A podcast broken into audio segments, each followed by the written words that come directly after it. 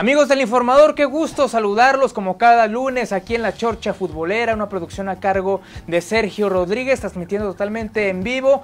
Hoy en un día bastante movido de información, sobre todo la última hora, eh, este caso de Víctor Guzmán que ha sido tan sonado desde el viernes pasado, ya hay información oficial, podemos decirlo así, ya hay comunicados oficiales, el mismo pronunciamiento del jugador, ya nos quitamos un poco de especulaciones, ya tenemos información confirmada de información que les, que les estaremos llevando eh, hasta sus casas, acompañado hoy con el buen Federico Monclova. Fede, ¿cómo estás? Buenas tardes. ¿Qué opinas de todo este fin de semana, desde el arranque de la liga y todo eso que se ha venido dando con Víctor Guzmán? Eh, ¿Cómo están? Un gusto saludarlos, eh, Agus, Sergio. Buenas tardes a todos. Pues efectivamente, todavía hace algunas horas no teníamos información, como dices tú, casi oficial ya hay una información oficial, ¿no? El Pocho ya hizo, dio un comunicado por medio de sus redes sociales. Entonces creo que esto ya se está aclarando un poco. También hubo una declaración de Bonilla, el presidente de la federación. Entonces creo que ya se está aclarando la situación. Había mucha especulación, demasiada especulación. Se decían algunas cosas que a lo, eh, todo inició diciendo que estaban inconformes porque no iban a ser titulares. Así se recordarás el jueves pasado, así empezó todo, ¿no? Y ahorita ya vamos en otra historia muy diferente. Sí, efectivamente. Hoy desde la mañana, digo, hablando un poco cronológicamente de cómo se han dado los hechos, ya como bien lo mencionaba Fede, Víctor Guzmán no estuvo siquiera en la banca eh, el pasado sábado en el duelo entre Chivas y Bravos de Juárez. Hoy desde la mañana circula una imagen donde se le ve a Víctor Guzmán acompañado supuestamente de Arturo Galvez, jurídico de Chivas, eh, uno de los abogados encargados por parte del club, supuestamente viajando a la Federación Mexicana de Fútbol para presentar eh, una presunta prueba de doping hasta ese momento, en ese horario, más o menos entre 9 y 10 de la mañana.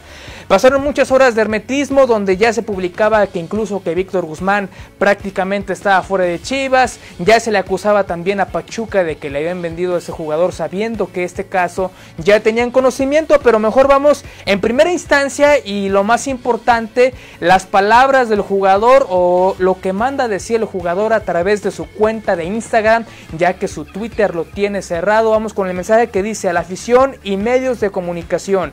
El pasado 9 de enero del presente año me fue comunicado el resultado analítico adverso de un control antidopaje al que fui sometido el 10 de agosto del 2019 durante la fecha 4 de la Liga MX, todavía como jugador del Pachuca. Eh, después dice, desde siempre he sido un jugador que ha rechazado cualquier práctica antideportiva y he manifestado en cada ocasión en la que he tenido oportunidad mi total apoyo a la lucha antidopaje. Es por ello que esta situación en la que me veo envuelto me resulta absolutamente increíble y me apena enormemente. Eh, continuando con el mensaje, procederemos a solicitar el análisis de la muestra B con la esperanza de que se demuestre tras su apertura que ha sido todo un terrible error y que yo pueda continuar ejerciendo mi profesión. En todo caso, quiero dejar claro que nunca he tomado ninguna sustancia para mejorar mi rendimiento deportivo y que voy a luchar hasta el final para demostrar mi, inocencia y así poder seguir haciendo, ah, llevando a cabo lo que me gusta más que es el fútbol y bueno, finalmente pidiendo un poco de respeto a los medios de comunicación y el público en general. Esa es la postura de Víctor Guzmán, quien también ya ha mandado un comunicado oficial, son los tuzos del Pachuca que dicen que van a respaldar a Víctor Guzmán en esta situación. Eh, ¿Por qué expresa Pachuca este, este comunicado y por qué también eh, Víctor Guzmán dice que se da de la fecha de agosto? En una entrevista con TUDN y otros medios también, que ya también Enrique Bonilla ha salido a, dar declaraciones, presidente de la Liga MX, él dice que aleatoriamente las personas que no tengan conocimiento, al final de cada encuentro, eh, al azar se escoge a cuatro futbolistas futbolistas para que muestren una prueba de doping. Esto pasó o esto le tocó a Víctor Guzmán el pasado mes de agosto del 2019 eh, después de disputar el Pachuca contra Querétaro de la fecha 4 del semestre anterior. ¿Por qué los resultados o por qué la polémica hasta este momento? Eh, la WADA, la Agencia Mundial Antidopaje, eh, no tiene un laboratorio eh, confirmado aquí en México, un, laboratorio utilizado para estas pruebas. Entonces se menciona que estas pruebas viajan a Cuba. Todo esto hace que se vuelva más complicado esta situación y por ende se tarde más en dar estos resultados. Eh, no se ha especificado cuál es la sustancia por la que se le acusa a Víctor Guzmán. El propio Enrique Bonilla ha dicho que solamente se le dice al jugador, de ahí en más nadie más lo sabe. Pero a pesar de que Víctor Guzmán pueda ser inocente o no, ya con esta situación que se le ha comunicado al equipo de Chivas, a la misma liga, y el propio jugador no puede entrenar con el equipo de Chivas hasta nuevo aviso, no se puede presentar, por eso el pasado eh, sábado en la mañana lo veíamos entrenar incluso en la barranca de Huentitán de aquí de la ciudad de Guadalajara, Jalisco, todo este entorno, toda esta situación ya es oficial. Sí, Víctor Guzmán sí está dado de baja por un tema de doping, pero todavía no podemos decir tal cual si es o no. Una prueba menciona que sí, pero con el, el permiso del jugador se realiza una prueba B y como ya mencionábamos, Víctor Guzmán dice que es inocente. Ya hablando de supuestos, en caso de que se concrete que Víctor Guzmán eh, pueda tener este dopaje y si nos basamos en el reglamento de la Liga MX, la sanción que puede afrontar este jugador es de quedar inhabilitado hasta por dos años de cualquier competencia futbolística. Fede, ¿cuál es tu análisis de toda esa situación, tu punto de vista, aún algo muy delicado? Después de esta eh, exhaustiva y clarísima explicación que diste, porque eso, es lo que ha sucedido, ¿no? Todo antes era especulación, hoy se resume en eso que dijiste. La federación, le, la Guada le informa a la federación y le informa, primero le informa al jugador, después a la federación, después al equipo. Pero solo el jugador es el único que sabe qué es lo que, lo que, lo que pasó. Lo que pasó, ¿no? La sustancia que tomó, que es por la que está en, en esta situación. Definitivamente aquí pues la situación más complicada obviamente pues es para el jugador, ¿no? Porque como tú mencionas, eh, si hay algunos arreglos, si fue alguna otra sustancia que no sea tan severa como la que se, está diciendo en, algunos casos, que es otro tipo de sustancias, pues podría, podría ser hasta a lo mejor una suspensión de seis meses que creo yo, dentro de todo, sería lo mejor que le podría pasar al jugador de Chivas. Bueno, en este caso de Chivas, ¿no? Sí. Claro, eh, lo que platicábamos tú y yo hace rato, pues todo lo que se puede venir, ¿no? Eh, Pachuca le tendría que regresar, si, si realmente no, no, se concreta la compra, Pachuca le tendría que regresar el dinero a, Chivas. Sí. Chivas a su vez, pues tendría que también cobrar alguna situación de que fue afectado, ¿no? Sí. Entonces, en todo este entorno creo que el que más va a perder de todos, obviamente es el jugador y después Chivas, ¿no? Sí. Ahora, Bonilla explicó eh, claramente por qué ni Pachuca podría ser que ni Pachuca supiera, porque esto se tardó. Se tarda. No es cuestión ni de los equipos ni la federación, sino la Guada que luego tarda porque trae mucho. Sí. Y esa desventaja, ¿no? De territorio, que no estamos en el país, no están las pruebas en el país. Muchas pruebas que tienen que hacer, tardaron cuatro meses. Sí. Llegan las pruebas, aparece positivo, le avisan al jugador, le avisan a la federación le avisan a los equipos y ahí es donde se desmenuza toda esta situación que está pasando ahorita. Insisto, yo creo que, que obviamente el que más pierde es el jugador y de ahí pues Chivas, ¿no? Sí, efectivamente. Eh, insisto, siguiendo hablando de supuestos, sí hay que decirle a la gente que yo entiendo a la afición de Chivas y al, al, aficionado del fútbol en general que ya quiere una respuesta de qué va a pasar. Ustedes ya lo notaron, esta prueba tardó cuatro meses en estallar. No sabemos incluso los porqués, aquí estamos analizando por qué, porque la distancia eh, entre un país y otro es extensa, todos esos movimientos como tal. Esto puede tomar semanas, incluso meses, no lo sabemos, por eso hay que tener mucha paciencia, pero sí podemos hablar de supuestos y, lo, y de posibilidades en torno a este caso. Si Víctor Guzmán se, eh, y ojalá y así sea, insisto, pensando siempre en el jugador y demás, hay que, hay que tener una mente positiva en estos casos. Si Víctor Guzmán resulta inocente y la gente que pregunta, ¿qué pasa? ¿Se queda en Chivas o regresa a Pachuca? Si Víctor Guzmán es inocente, tendría que quedarse en Chivas. La negociación ya está hecha, ya está registrada ante la liga. Solamente que Chivas y Ricardo Peláez y, y compañía diga, ¿sabes qué? Yo ya no me quiero arriesgar, ya no quiero a Víctor Guzmán y que Pachuca ceda ante esa iniciativa que Pachuca hasta el momento eh, ha declarado tener una buena disposición para ayudar tanto a Víctor Guzmán como a Chivas en este caso. Eh, ¿Qué pasa también si Víctor Guzmán eh, en, estos meses, en estas semanas, no se alcanza a definir esta situación? Víctor Guzmán podría ser dado de baja al menos por seis meses por parte del Guadalajara y Chivas tiene hasta el 31 de enero para contratar jugadores. De la Liga MX todavía los jugadores son elegibles siempre y cuando no hayan disputado un solo minuto con su equipo. De ahí salen los rumores de que Rodolfo Pizarro todavía sigue siendo elegible, pero la afición de Chivas en este caso ya es más complicado. Y hasta el 31 de enero también jugadores en el extranjero y específicamente en esa posición. Ojo, no estoy diciendo que sea un rumor ni que haya acercamiento, solamente hablando de esa posición, el único jugador al que puedes tomar del extranjero y que está libre y que incluso ya se le relacionó desde semanas antes es Marco Fabián. Estamos hablando, reitero, de supuestos, no de información oficial.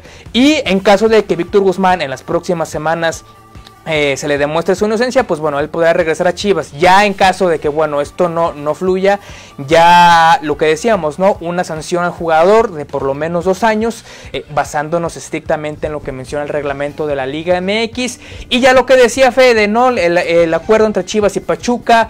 Eh, Pachuca evidentemente tiene que regresar el dinero de la compra, por ahí todas estas situaciones y demás. Qué triste, Fede, porque no es la primera ocasión, ni insisto, esperando los resultados de, Víctor Guzmán, pero todo esto nos hace recordar incluso el tema de Carmona, el tema de Aarón Galindo, aquel famoso Clembuterol con la selección mexicana. Eh, ¿Qué pasa, Fede? Descontrol del equipo, eh, del propio, de los propios jugadores, la Liga MX nos esconde lo que está pasando. Un entorno oscuro también se podría decir, ¿no, Fede? Mira, yo, yo pienso que a estas alturas tanto Guadalajara como Pachuca ya deben de saber qué sustancia fue la que tomó el jugador. Desde luego el jugador sabe cuál es la sustancia, porque se supone que a él es el primero que le avisan. Que de hecho ni, ni, los equipos ni la federación sí, saben fue qué primero sustancia es, claro. Yo pienso que ya todos saben qué sustancia es.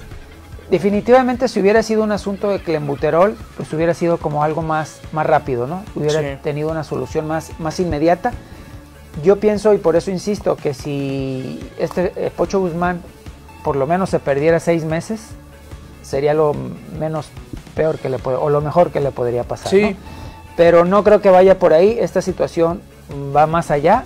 Obviamente no nos han aclarado, no sabemos, suponemos que debe ser algo más fuerte que una simple sustancia eh, como la del clenbuterol, que en México es muy eh, denotado eso por el tipo de comida que tenemos pero en este caso parece ser que es algo más, ¿no?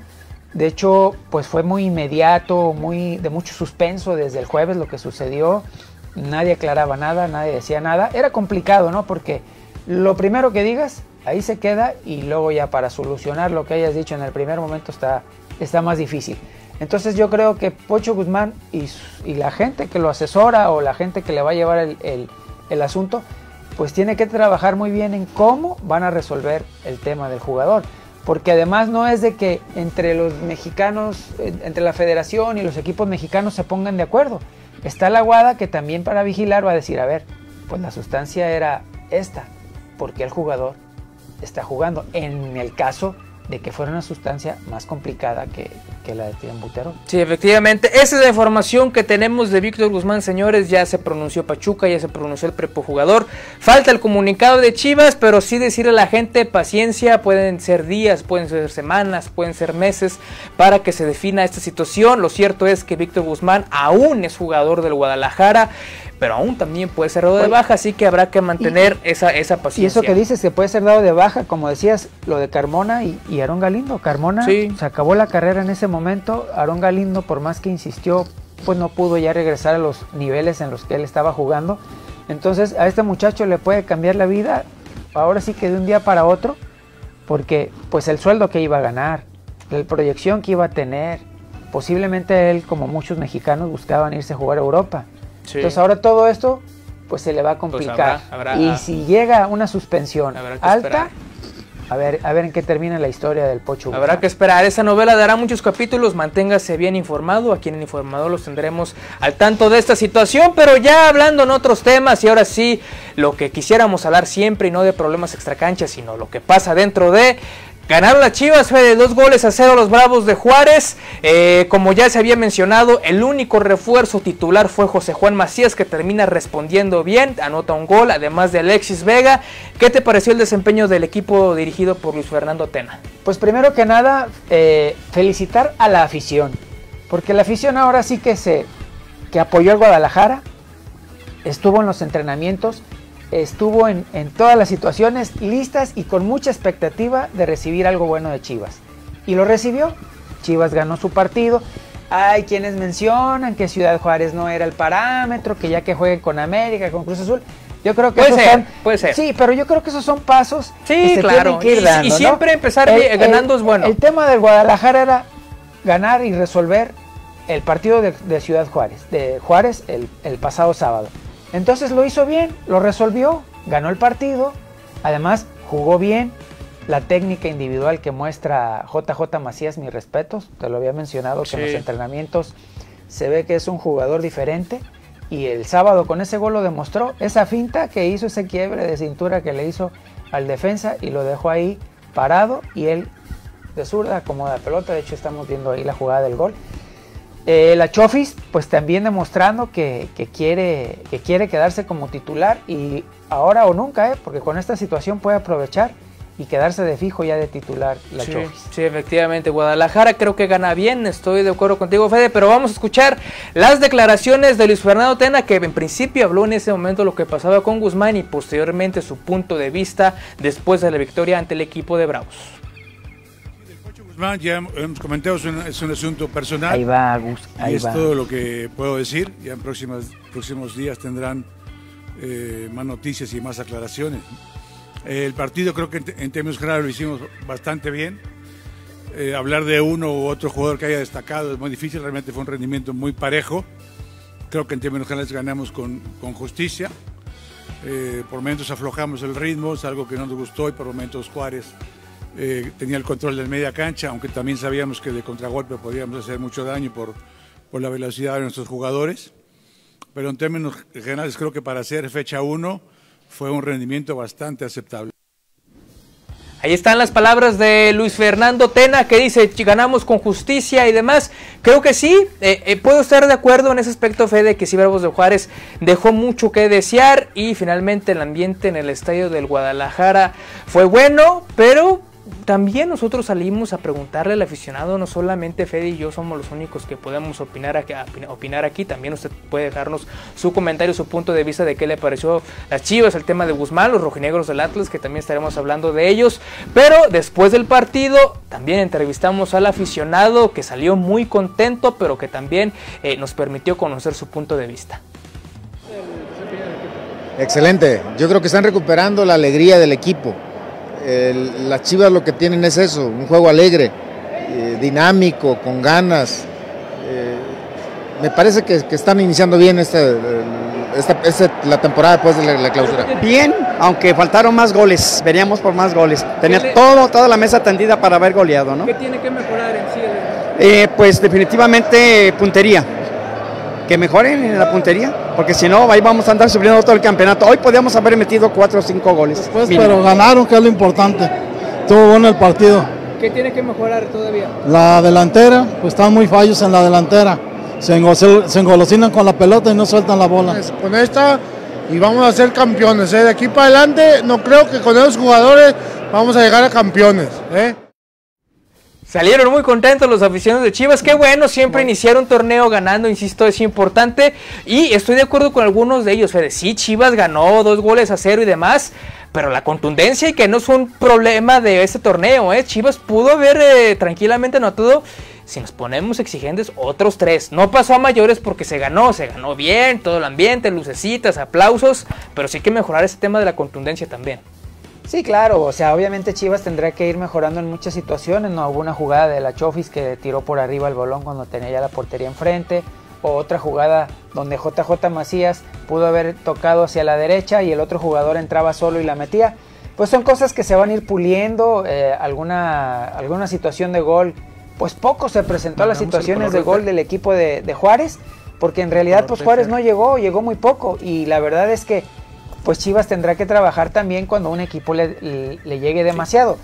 lo que decíamos, el asunto no es ese, no hay que criticar al equipo de Chivas porque no se enfrentó al América, porque tuvo enfrente a Juárez. Ese no es problema de Chivas. Chivas tenía que resolver el sábado, ganarle a Juárez. En su momento tendrá que ir resolviendo cada partido, pero no se le puede criticar ahorita a Chivas porque le gana a Juárez. Pues bueno, es el que le tocaba, jugó bien, ganó, metió goles, fue contundente en las llegadas, aunque pudo, te digo, hubo otras dos opciones claras de gol que no las concretó, pero bueno, es la jornada 1. Para haber sido la jornada 1, haber tenido la expectativa que tuvo, creo que Chivas cumplió.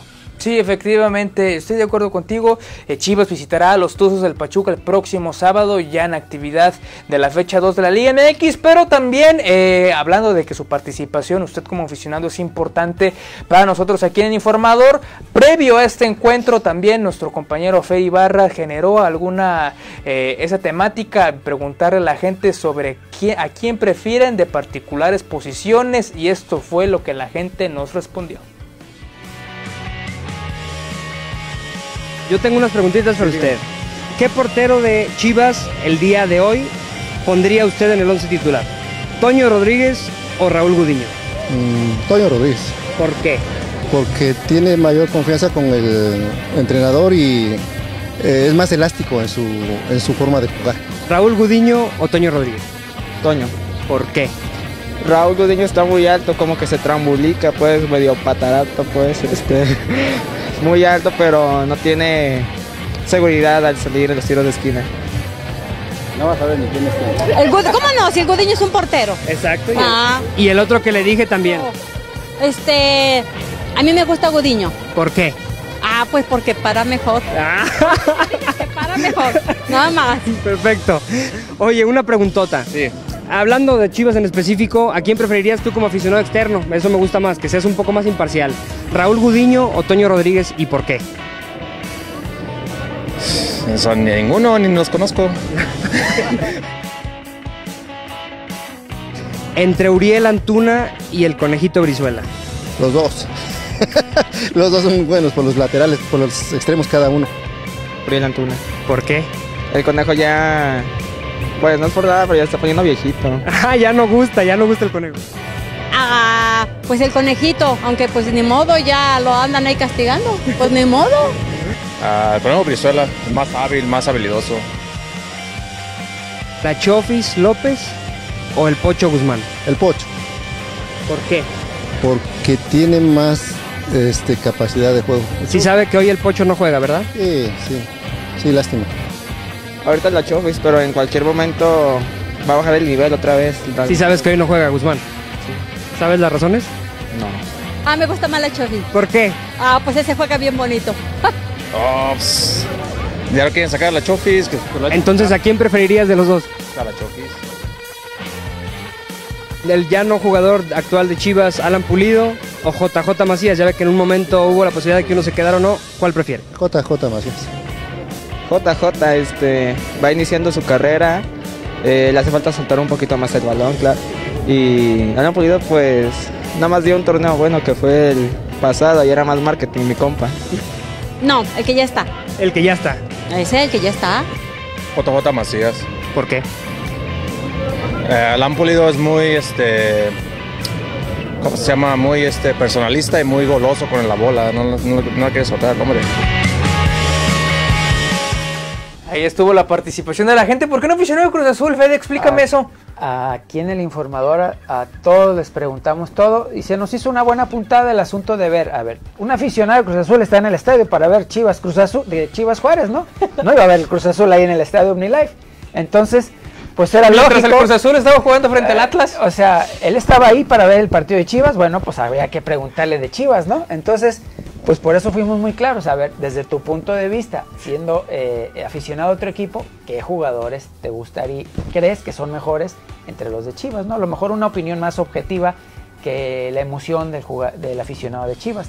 Que por cierto se ve que la mayoría eh, va con la Chofis, ¿eh? Sí, todavía lo respaldan. Todavía no se sabía el tema claro del Pocho, pero la afición respalda la Y también José Juan Macías, que parece que por lo menos ese torneo era olvidar pronto a No era muy difícil, Alan Pulido era, como dijo el, chavo, ¿no? Era más marketing que otra cosa y en lo que se peinaba y se acomodaba su, su cabellito, pues ahí se le iban Pues se sí. un tiempo. Sí, puede ser. Ahí estuvo lo que se vivió antes, durante y después del partido de Chivas contra Juárez. Chivas que gana bien, pero vamos a calmarnos. Todo este tema de las chivalácticas y demás que ha generado. eh, se empieza bien. eh, en el, tor- el torneo, el torneo pasado, Chivas no empezó ganando, perdió tres goles a cero con Santos. Ya sabemos el desenlace, por lo que ahora ojalá y sea un asunto contrario. Pero los aficionados rojinegros que estaban esperando que le de su equipo, pues ya de una vez el Atlas que ganó también, ojalá más fines de semana así para el fútbol tapatío.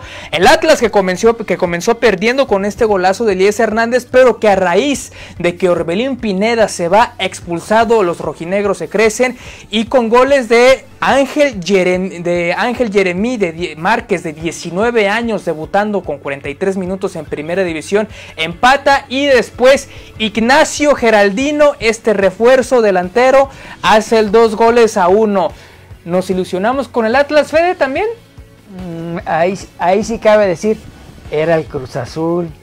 Aquí podemos decir, a ver, Cruz Azul, para que no le puedas ganar al Atlas, es que realmente está mal el Cruz Azul. Y por otro lado, el Atlas, ganarle al Cruz Azul, pues ahorita no es ninguna garantía ganarle al Cruz Azul. El Cruz Azul va en franca picada. Ahora, el tema con el Atlas es el siguiente. Históricamente nos ha acostumbrado a que en muchos torneos empieza bien y a la mitad o antes de la mitad caída libre. Sí. Ahora sí que demuestre el Atlas que está para eso, para ganar Sí. dentro y fuera de su casa y lograr al menos la calificación que es a lo que la afición aspira, al menos llegar a la liguilla, ¿no? Sí, efectivamente, había comentarios de aficionados atlistas que no les convenció el juego del Atlas, pero que también iniciar ganando es importante. Sin embargo, estoy de acuerdo con Fede, el torneo pasado fue un espejo. Atlas consiguió resultados con base o sacando ventaja de lo que tenía que sacar ventaja ante rivales de pobre nivel, ante expulsiones, autogoles, lo que usted me diga, pero que en el momento importante para calificar a liguilla no lo pudo concretar y por eso muchos aficionados pedían la destitución de Leandro Cufré, que finalmente fue respaldado por la directiva rojinegra. Y vamos a escuchar también de una vez eh, las palabras de Leandro Cufré al final de este partido que dice, si a mí me hubieran dicho empatas el partido, dice que no, que él hubiera ido por la victoria desde un principio. Si me preguntás antes del juego si firmaba el empate, no. Después, con el resultado adverso, eh, igualamos uno a uno y ahí te diría, bueno, estaba bien. Pero veíamos que se podía, se podía ganar, se podía conseguir. Obviamente es muy difícil si dices, voy ganando 3 a 0 y te empatan, eh, el resultado del empate no es bueno, porque va- vas ganando y no supiste manejar el juego. De esta manera diferente, eh, me gustó mucho cómo, cómo manejó los tiempos el equipo, más allá de que te gana a veces la desesperación porque ves que tienes espacio, que tienes uno, un hombre de más y empezás a desesperarte, no, llega a, no llegás abajo del arco claro y empezás a tirar centro de todos lados y la, intención cuando te falta uno es ir por las bandas, obviamente, ¿no? Y, y bueno, eso fue la tranquilidad, intentamos durante todo el, eh, el tiempo que pudimos y hasta que llegó los dos goles llegaron.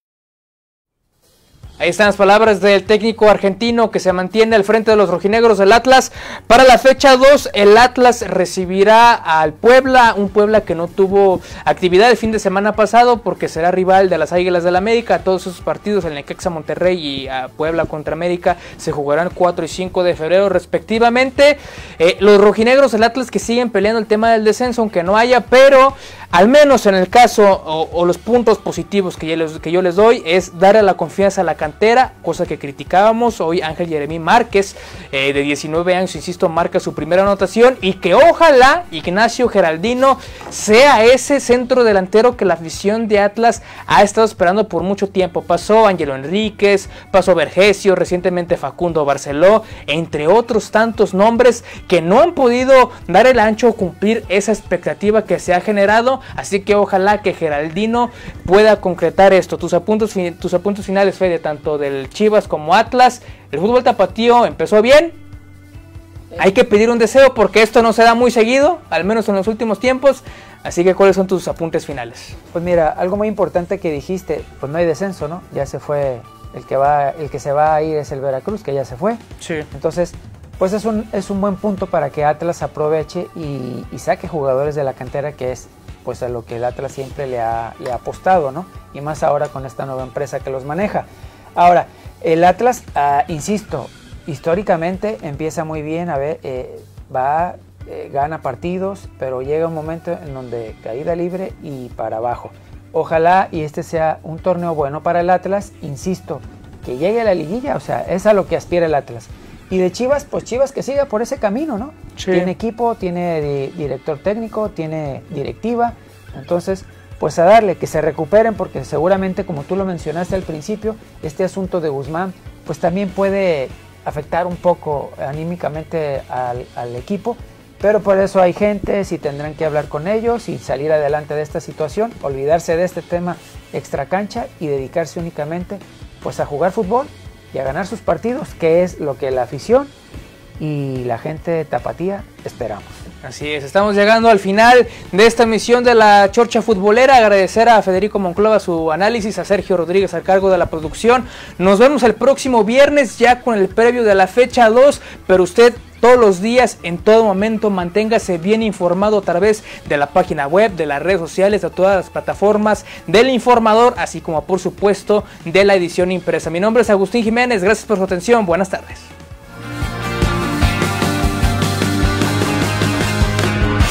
Pues